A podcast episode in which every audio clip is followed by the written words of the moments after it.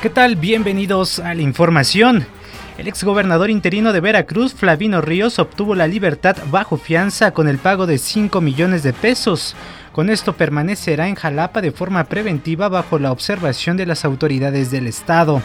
Las fuertes ráfagas de viento que se registraron este lunes en la Ciudad de México provocaron la caída de al menos 60 árboles, incluso sobre automóviles que iban circulando.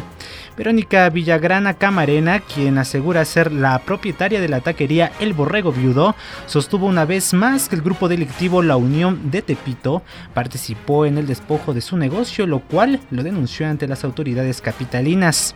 El presidente de Venezuela, Nicolás Maduro, pidió se inicie un proceso para reformar la constitución de su país por parte de asambleístas que serán elegidos por sectores y no con el voto universal, lo que la oposición denunció como un golpe de Estado. Hasta aquí la información, les saluda Manuel Adauto.